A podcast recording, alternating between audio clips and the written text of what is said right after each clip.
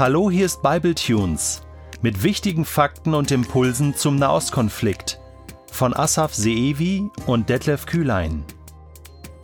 Diese Episode ist auch auf unserem YouTube-Kanal als Video verfügbar. 1967 im Sechstagekrieg eroberte Israel die restlichen Teile des Landes, die bis dahin 19 Jahre lang unter Fremdherrschaft lagen. Was machte man mit diesen Gebieten? Wir sollten einen Blick auf die Karte werfen.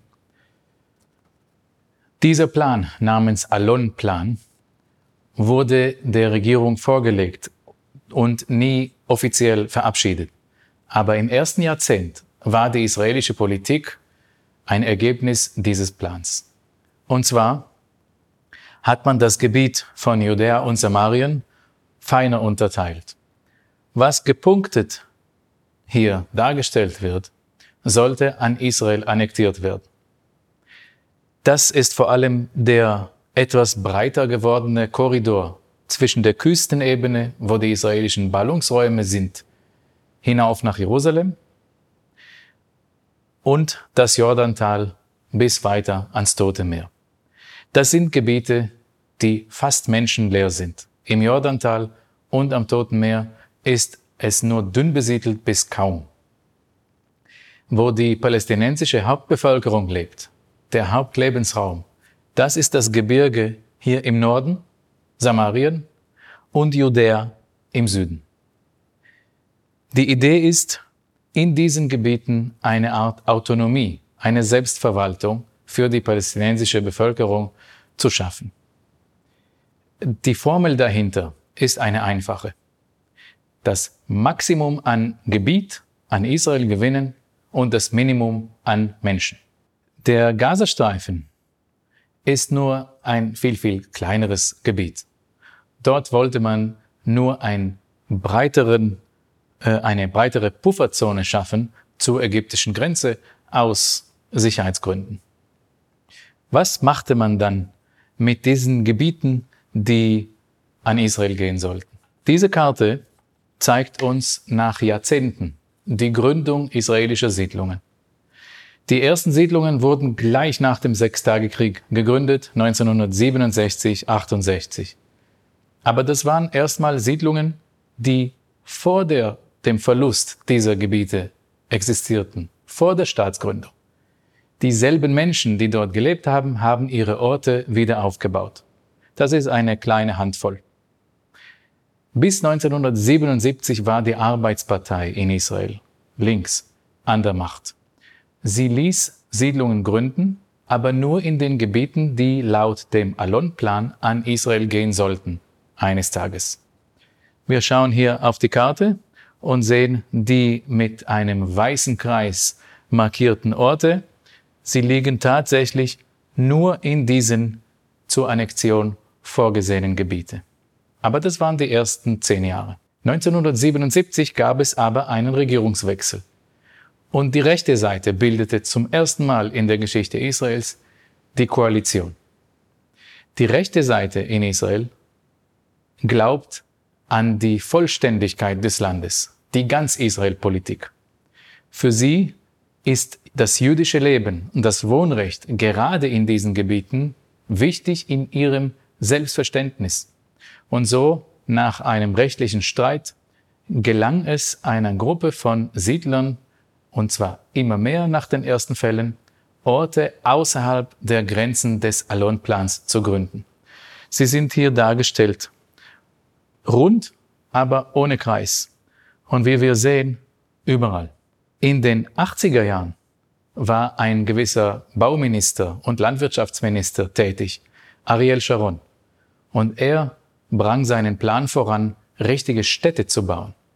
In strategischen, tiefgelegenen, geografisch gesehen, Lagen, aber oben auf dem Gebirge. Wenn du oben sitzt, hast du den strategischen Vorteil und kannst die Ballungsräume unten an der Küstenebene verteidigen. Das war die Doktrin dahinter. Wenn wir auf das Siedlungswerk zurückblicken, müssen wir zugeben, es war für die Anhänger dieser Idee diese Bewegung eine immense Erfolgsgeschichte. 1972 gab es erst 750 Siedler. Mehr nicht. Sie waren 0,0002 Prozent der israelischen Bevölkerung. Als man 20 Jahre später die Oslo-Verträge, Oslo I, unterschrieben hat, 1993, waren das schon 115.000. Zwei Prozent der gesamtisraelischen Bevölkerung und drei Prozent der jüdischen Bevölkerung Israels. Heute sind es in ungefähr 130 Siedlungen plus 100 Außenposten. Etwas mehr als 600.000.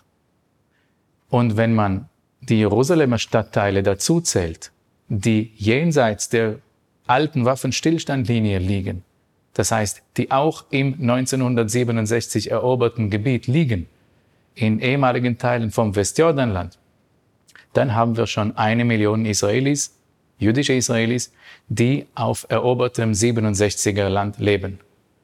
Das ist so viel, dass inzwischen die Frage, bist du Siedler oder nicht, nichts mehr mit der Ideologie zu tun hat, sondern eine Frage des Wohnortes. Wer die Realität vor Ort kennt, wird seine alten Vorstellungen los. Falls du dir einen Bauwagen oder eine alte einsame Baracke auf einem Hügel als Siedlung vorstellst, liegst du falsch. Das trifft zu bei wenigen Außenposten. Heute sind die Siedlungen große Orte. Die größte Siedlung ist eine richtige Stadt mit 90.000 Einwohnern. Es sind feste Bauten, große Straßen, sauber, weitläufig, mit Infrastrukturen, mit allem, was zu einer Stadt gehört. Nicht alle sind Städte. Und übrigens, nicht alle Siedlungen sind ideologische Siedlungen. Bei Umfragen sieht man, immer wieder, dass das Zusammenspiel zwischen Ideologie und Komfort nicht so ganz klar ist. Das ist ein sanfter Übergang. Manche Anhänger der ganz Israel-Ideologie zogen dorthin, ja, wegen der Ideologie, aber auch, weil sie ein Haus fanden, was ihnen besonders gut gefiel. Und manche wohnen dort als Lebensqualitätsverbesserer und haben mit der Ideologie nichts am Hut. Wir haben Kibbutze, wir haben Städte, wir haben Gemeinschaftssiedlungen, die aussehen wie Schlaforte, wie Satellitenstädte, andere Städte. Und letzten Endes geht das inzwischen querbeet durch das, die gesamte israelische Gesellschaft. Ist das Siedlungswerk legal? Das ist eine Frage, die nicht auf Anhieb zu beantworten ist. Wenn man Fachexperten, Rechtsleute fragt, weltweit, dann kriegt man beide Antworten. Ja und nein.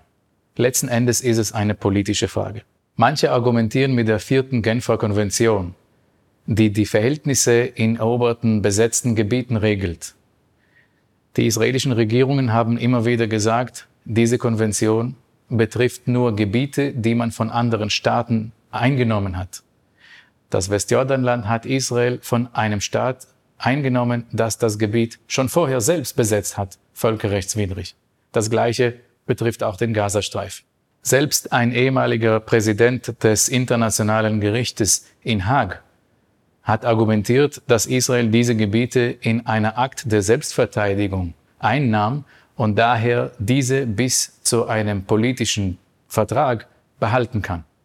Wir werden alle Meinungen finden. Auch innerhalb der israelischen Gesellschaft sind manche überzeugt, dass das Siedlungswerk nicht legal ist. Letzten Endes ist das nicht die Kernfrage ob wir die Siedlungen lieben oder nicht, ob wir überzeugt sind, dass sie legal sind oder nicht.